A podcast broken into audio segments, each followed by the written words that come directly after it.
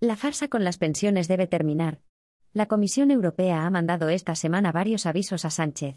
Ya comentamos aquí la preocupación por la abultada deuda pública, la pésima ejecución de los fondos europeos, la necesidad de bajar el gasto público, y por encima de todo las dificultades que atraviesa el sistema público de pensiones, máxime después de que el gobierno esté decidido a ligar la subida al IPC, y siga sin aprobar algo semejante al factor de sostenibilidad que contemplaba la reforma de Rajoy, y que tenía en cuenta la esperanza de vida.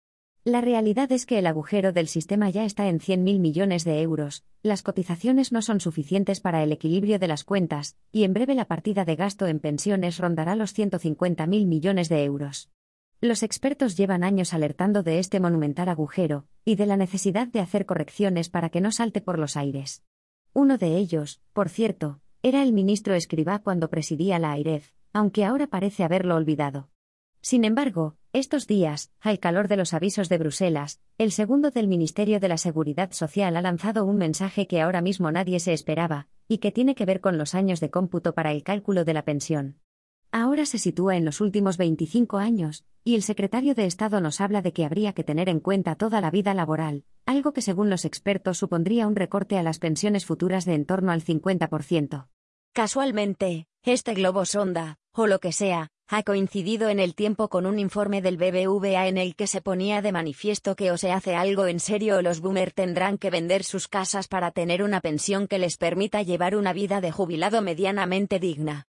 La reforma de las pensiones es el asunto más grave y serio que España tiene encima de la mesa. Lo sabemos y Bruselas también.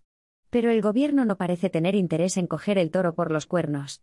De hecho, la mini reforma aprobada no es más que eso, un parche que ha venido a agravar la situación con la indexación de la subida al IPC. Ahora la excusa son las elecciones en Andalucía, después ya veremos qué inventan. De lo que no hay duda es de que el sistema hace aguas por todos lados, y algún día por convencimiento o por obligación habrá que decir a los ciudadanos la verdad, y permitir sistemas de ahorro que completen la pensión, que acabará siendo, con las correcciones pertinentes, de alrededor de la mitad de lo que ahora pensamos que cobraremos. Lo han hecho muchos países y España tendrá que hacerlo más pronto que tarde. Seguir con la farsa de que no pasa nada, y que todos tienen garantizada la pensión en los términos actuales es muy grave. Los ciudadanos tienen derecho a saber la verdad para poder tomar decisiones sobre su futuro.